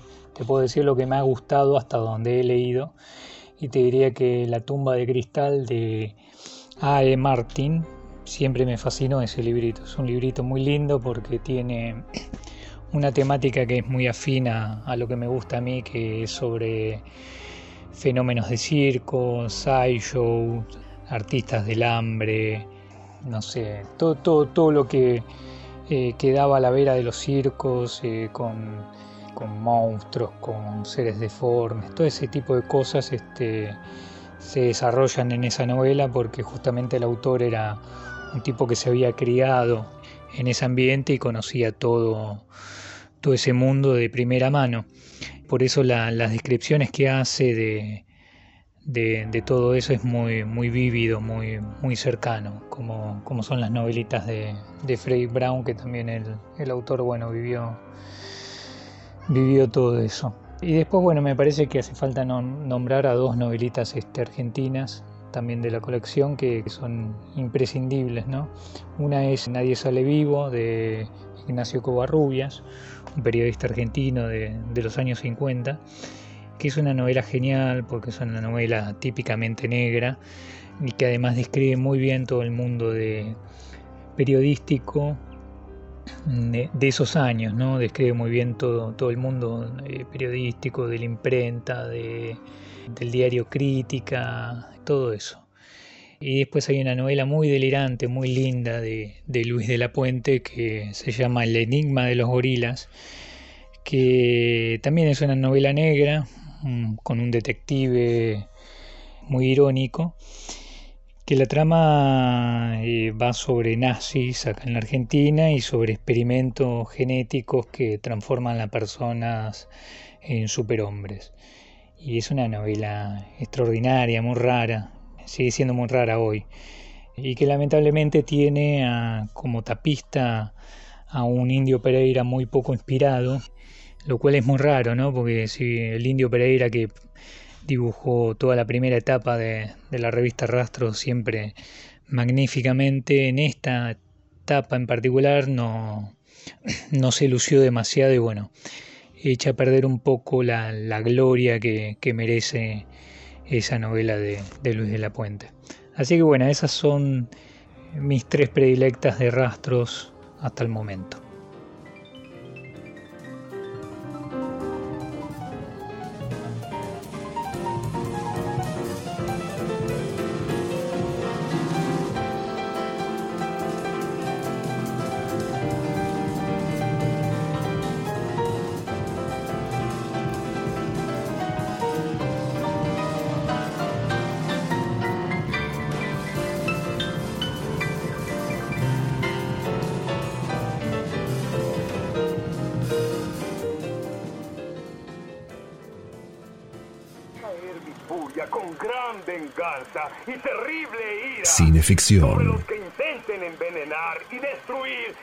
Hermanos. Domingos, entre las 20 y las 22. Soy el Señor cuando deje caer mi venganza sobre vosotros. Fue retrocediendo de espaldas hasta la puerta, apuntándome con la pistola. Era ya el atardecer y empezaba a oscurecer.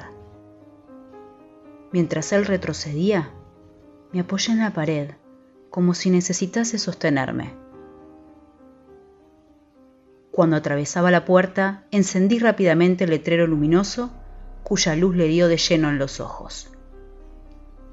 Quiso darse vuelta y en ese momento le apliqué un terrible golpe. Cayó y me lancé sobre él.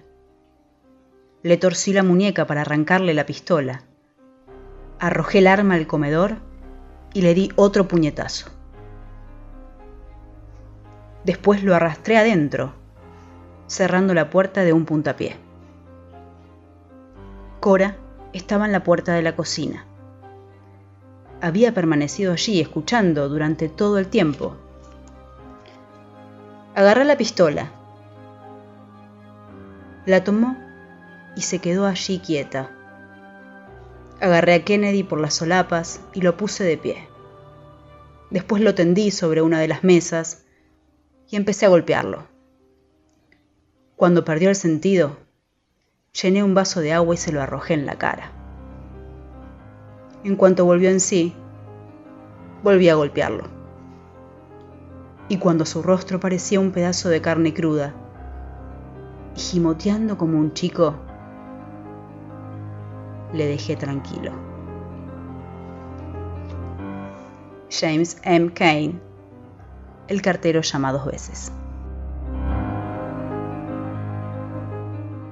Caer mi furia con gran venganza y terrible ira. Cineficción. Los que intenten envenenar y destruir a mis hermanos. Domingos, entre las 20 y las 22. Soy el Señor cuando deje caer mi venganza sobre vosotros.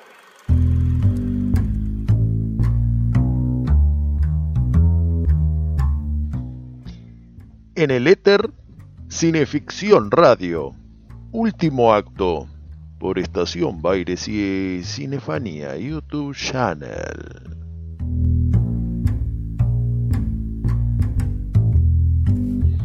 Dice Juan Jacobo Bajarlía.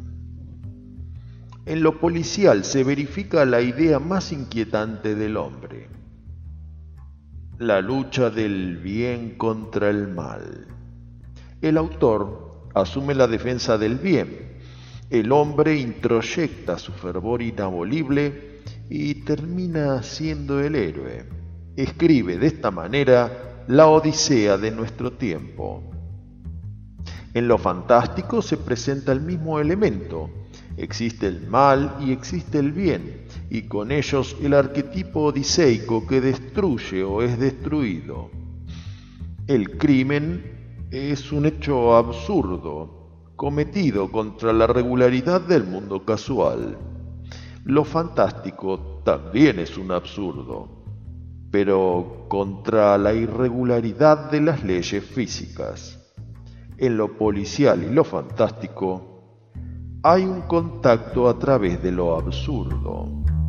Todo esto comenzó, señores míos, hará unos seis meses. El día en que el cartero trajo un sobre rosa con un detestable perfume a violetas. O quizá no.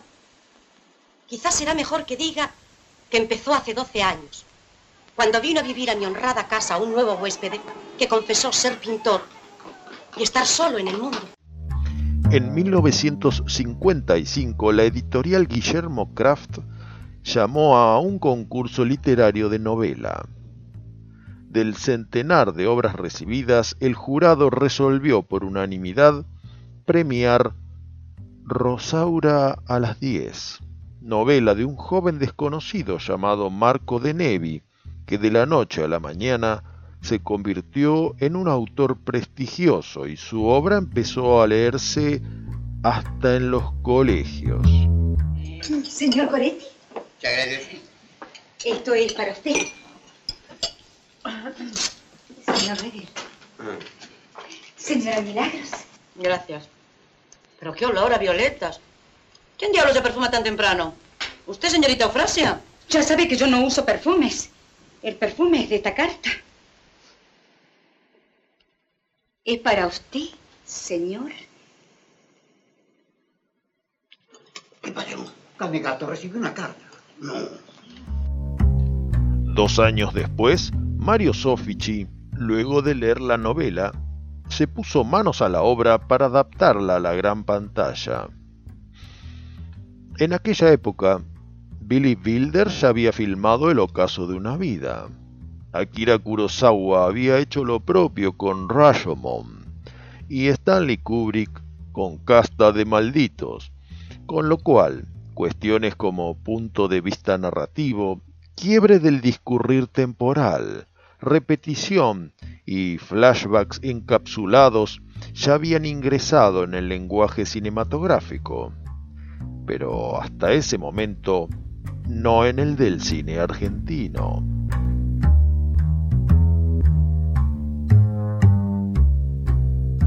Sofici trabajó junto con Denevi en la adaptación. Una idea hoy sostenida y replicada en la web es que el escritor quedó insatisfecho con el guion. Consultamos al propio Mario Sofici al respecto, que en reportaje al cine argentino Los Pioneros del Sonoro, libro publicado por American Orildis Editores en 1978, nos dice yo me llevé la novela a casa. Eran cinco racontos en la novela que yo reduje a cuatro. Modifiqué algunas cosas sin alterar el espíritu del libro. Es más, a Denevi le llamó la atención y lo recordará. Yo le dije, no, Denevi, no me cambie el final, ni cambie nada, porque yo tengo que hacer Rosaura a las 10 de Marco Denevi, el libro que ha sido premiado. No puedo traicionar a Marco Denevi, de modo que sea fiel al libro.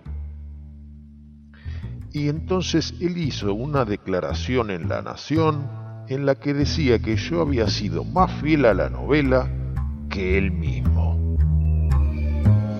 ¿Molesto? Oh, no, no. Qué esperanza. ¿Le agrada la pintura? Mucho. Además le estoy agradecida.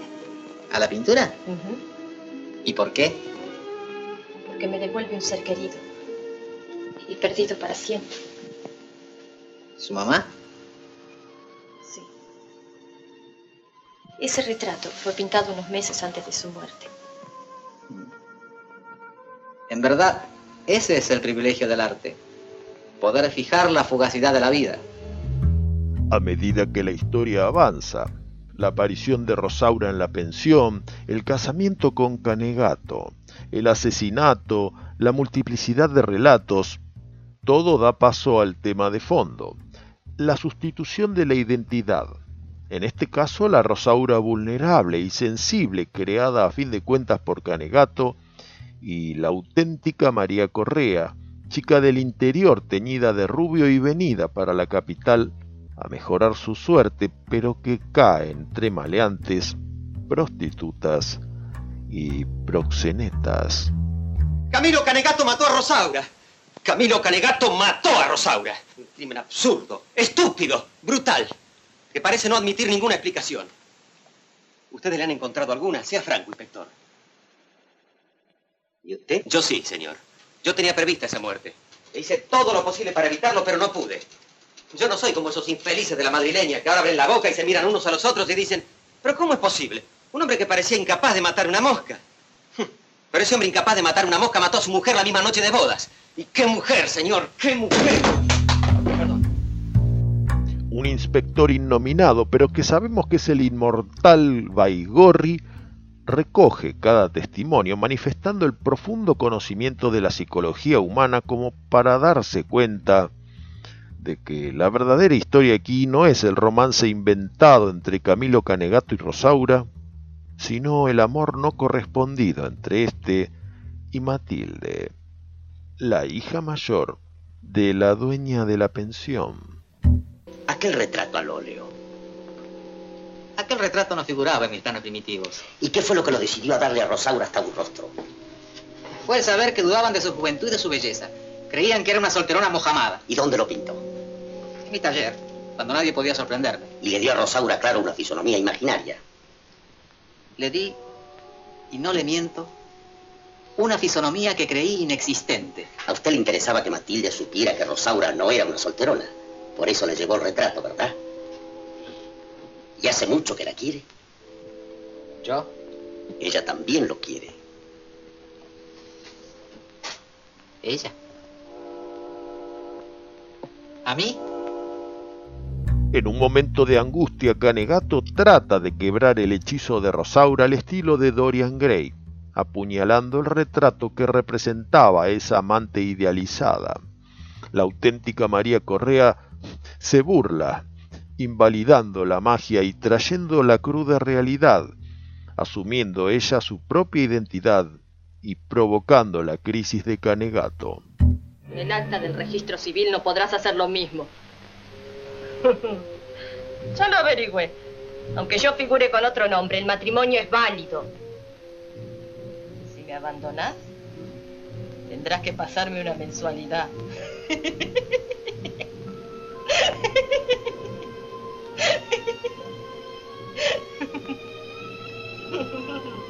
Preferiría tener aquí a Matilde, ¿eh? Preferiría que Matilde estuviese en mi lugar, ¿eh?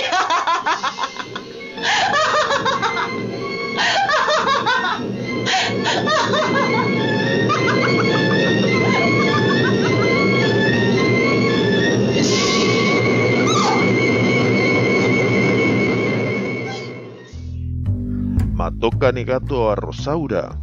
El policial nos da conceptos muy sólidos sobre aquello que aparenta ser lo que no es y su contrapartida, que es lo no aparentado.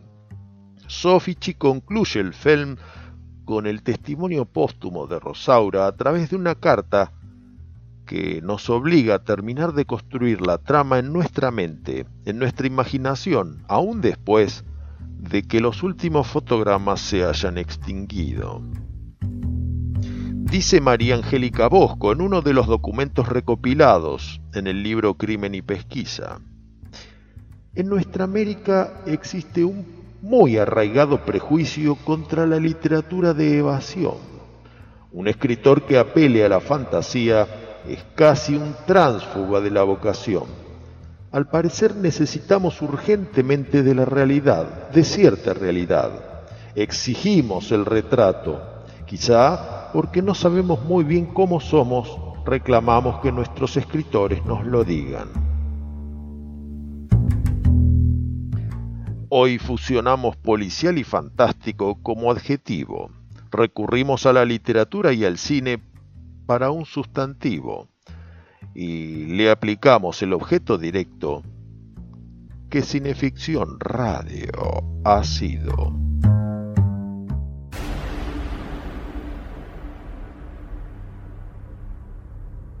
Queridos amigos, esto ha sido Cineficción Radio.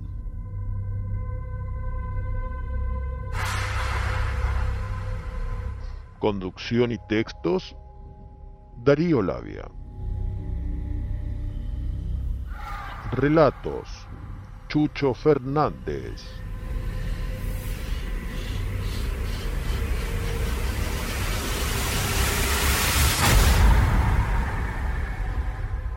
Manager de producción, Juan Carlos Moyano. Colaboración, Mariana Zurra y Carlos Abdala.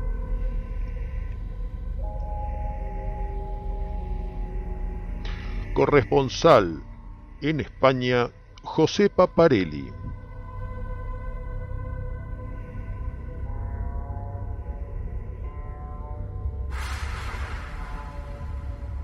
Cineficción Radio es el programa radial de la revista Cineficción. Cineficción Radio todos los domingos, 20 horas, por el éter del canal YouTube de Cinefanía. Y luego se puede escuchar en anchor.fm, Spotify y numerosas plataformas. Cineficción Radio, el programa que refleja sus datos en IMDB. Respalda Estudio Iacona. Para proteger una idea, mejor registrarla con los mejores. Estudio Iacona.